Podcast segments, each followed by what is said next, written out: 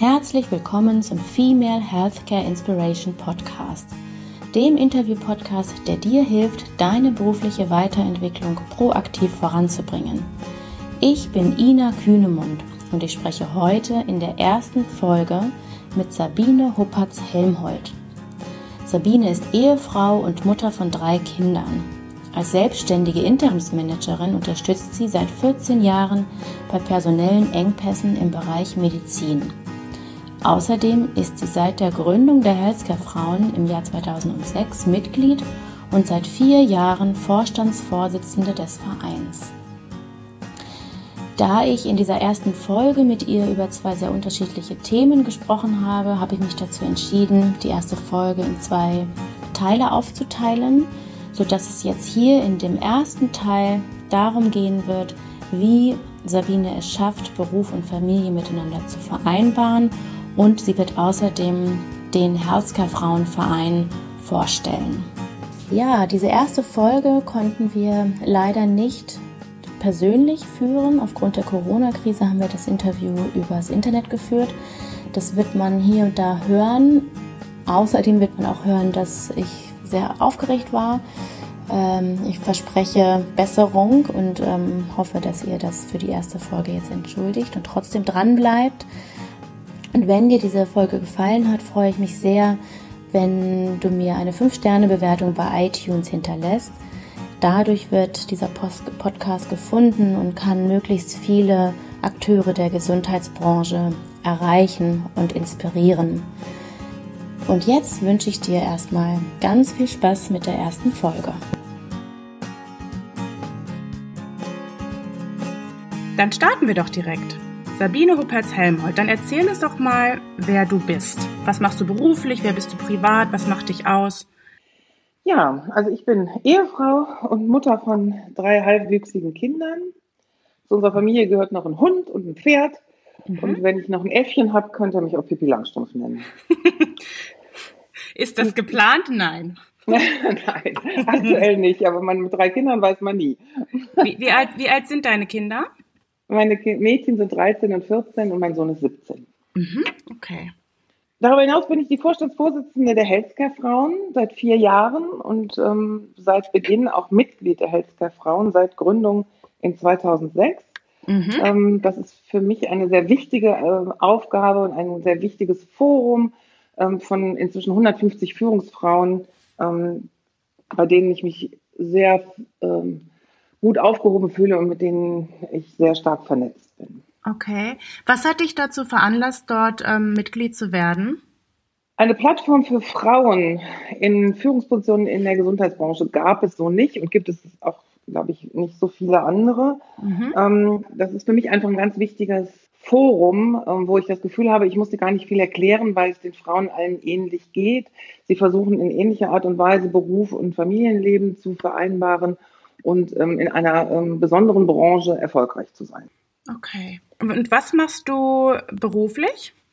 Beruflich bin ich, ähm, nachdem ich zehn Jahre in der ähm, Big Pharma ähm, in der Medical-Branche unterwegs war, als Interimsmanagerin seit ebenfalls bereits zehn Jahren schon unterwegs. Mhm. Interimsmanagement, ähm, da wo personeller Notstand herrscht. Mhm. Ähm, mich reizt an dieser Aufgabe immer in neue Unternehmen reingehen zu können. Das mache ich in der Regel so alle ein bis anderthalb Jahre, gehe ich in ganz andere Unternehmen wieder rein, immer in der Healthcare-Branche. Mhm. Ähm, es gibt immer einen personellen Notstand, eine Schwangerschaft, eine Umstrukturierung, eine Fusion, eine Neueinführung. Und mhm. mich reizt besonders diese schnelle Handlungsfähigkeit, die ich da zeigen muss, die, die hohe Lo Lösungsorientiertheit und ähm, ja, diese kulturelle Vielfalt der Unternehmen betrachte ich als große äh, Herausforderung. Okay, das heißt so im, im, im Schnitt dauern dann die Projekte ein bis anderthalb Jahre und dann gehst du in ein neues Unternehmen für ein neues Projekt. Genau so ist das. Mhm. Und wie schaffst du es da, die Familie mit deinem Beruf zu vereinbaren? Also ich bin ein sehr strukturierter Mensch von der Anlage her. Das heißt, ich habe mir Strukturen geschaffen, in denen ich Beruf und Familie halt vereinbaren kann. Mhm. Dafür hat für mich von Anbeginn an ähm, eine Kinderfrau gehört. Ich habe also ähm, seit der Geburt meines Sohnes bis heute eine Kinderfrau, die hier ähm, mindestens acht Stunden, manchmal auch zehn oder zwölf Stunden aktiv ist. Mhm. Ähm, das heißt nicht, dass ich immer weg bin, aber mhm. es gibt mir die Freiheit, ähm, Termine anzunehmen, so wie sie halt anfallen. Mhm. In der Regel bin ich zwei bis drei Tage unterwegs und den Rest mache ich remote. Und ähm, hast du auch ein Team, das dann mit dir zusammenarbeitet oder machst du das alles, alles alleine? Also ich bin vernetzt mit anderen Netzwerkern. Wann immer ich andere Expertise brauche, hole ich mir die aus diesem Netzwerk heraus. Mhm. Ähm, darüber hinaus habe ich ähm, Assistenz, die ich mir oft dazu hole, aber ich habe jetzt keine angestellt. Okay. Mhm. Und was hat dich damals, als du die Entscheidung getroffen hast, dich selbstständig zu machen, was hat dich dazu bewegt?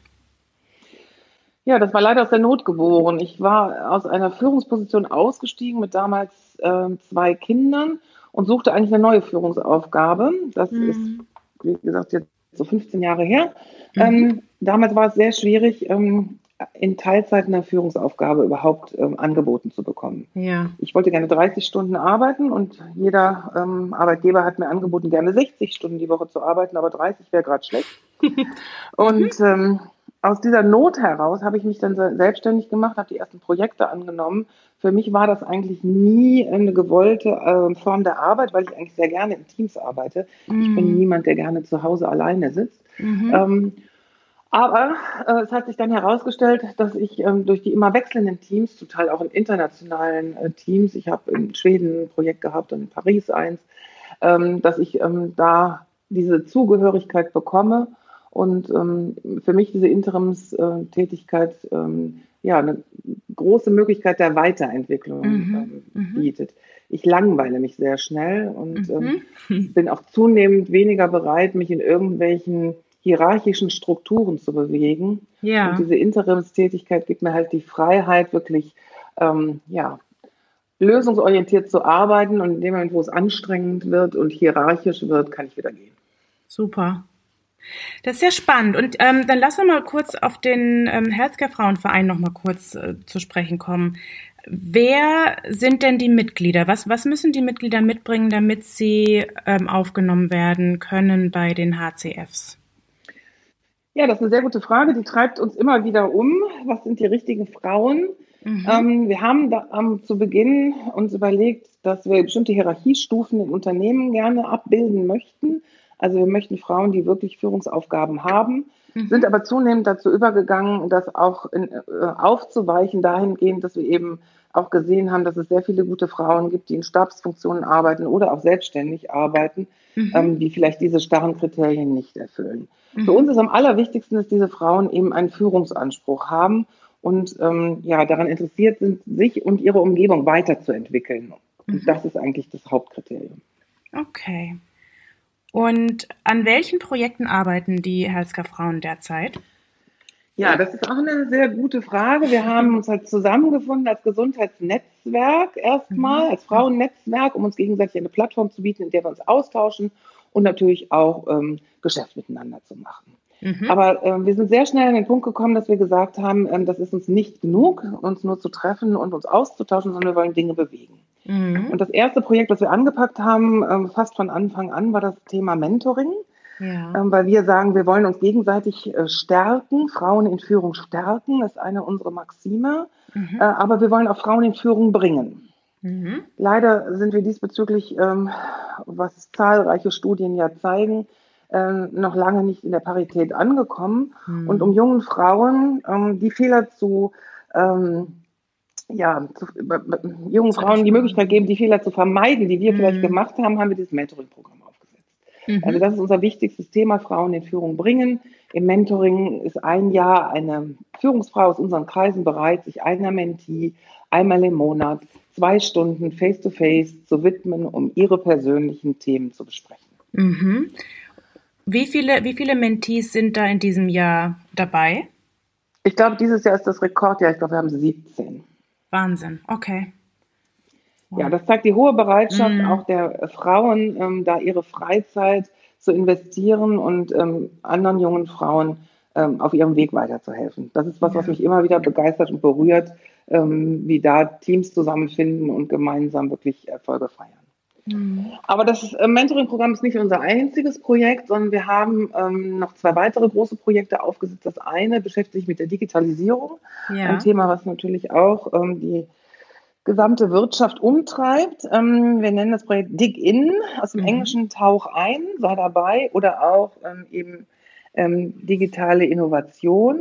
Mhm. Äh, wir haben da äh, eine Online-Umfrage gemacht, äh, ausschließlich im Healthcare-Bereich, um den Stand der Digitalisierung im Healthcare-Bereich einmal abzubilden. Mhm. Das haben wir in 2019 erstmalig aufgesetzt und haben einen digitalen Healthcare-Index gebildet und zeigen können, äh, wie stark oder weniger stark die Digitalisierung bereits im Gesundheitssystem Einzug genommen hat. Ja. Dies wollen wir alle fünf, also fünf Jahre lang jetzt jährlich wiederholen, um dann einfach auch den Verlauf zu zeigen, wie ändern sich die Digitalisierungsthemen okay. in der Gesundheitsbranche. Ähm, die, der Report dazu ist auch auf unserer Webseite abzurufen. Mhm. Das heißt, es ist eine, im Grunde dann eine fünfjährige Bestandsaufnahme. Sind da auch Empfehlungen dann auch enthalten oder geht es wirklich um die Bestandsaufnahme, auf der Basis dann andere wiederum ihre Schlüsse dann ziehen können? Also wir leiten sicher für uns Maßnahmen daraus ab, sage ich mal. Ähm, mhm. Und es ist natürlich an jedem unbenommen für sich sozusagen daraus zu ziehen, mhm. Ähm, wo, wo es bedarf, ähm, sich weiterzuentwickeln. Okay. Und dann das haben dritte wir, große genau. Thema ist die, äh, äh, das Thema Teen Health. Ja. Ähm, wir als doch sehr privilegierte Frauen, die fast alle studiert haben, ähm, die in gut bezahlten, ähm, guten Positionen sich bewegen, ist es auch ein Anliegen, ähm, die Gesundheitskompetenz in Deutschland insgesamt zu fördern. Mhm. Und im Rahmen dessen haben wir uns entschlossen, eine andere Initiative, die der ärztlichen ähm, Gemeinschaft äh, für Gesundheitsförderung, der EGGF, mit zu unterstützen. Da mhm. geht es darum, jungen Menschen Gesundheitskompetenz zu vermitteln. Ja. Und wie macht ihr das? Ähm, es geht hauptsächlich um Awareness-Kampagnen jetzt erstmal. In der Gesellschaft dafür ein, ähm, ein Empfinden geweckt wird dafür, dass gesunde Ernährung, Impfung, ähm, mhm. Sexualvorsorge wichtige Themen sind, die uns alle angehen und mhm. ähm, wo die Jugend einfach ähm, auf valide Informationen angewiesen ist. Okay.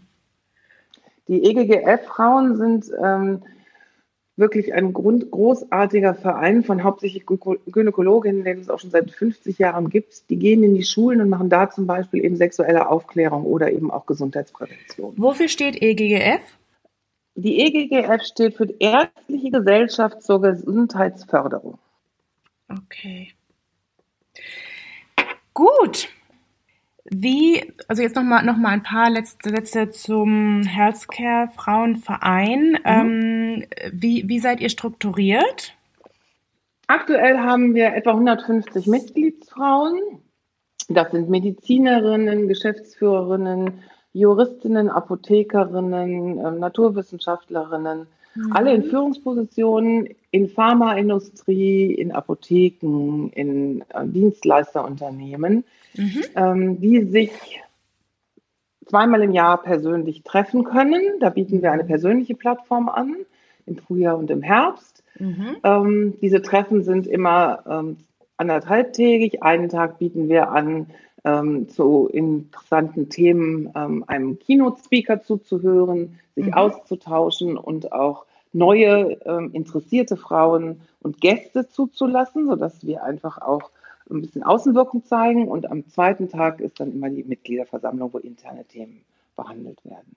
Okay. Über diese großen Veranstaltungen hinaus haben wir regionale Meetings ähm, mhm. in den Regionen wie Frankfurt am Main, wie München, wie Hamburg, Berlin oder auch Düsseldorf, äh, wo man sich im kleinen Rahmen treffen kann. Auch die werden auf unserer Webseite immer veröffentlicht.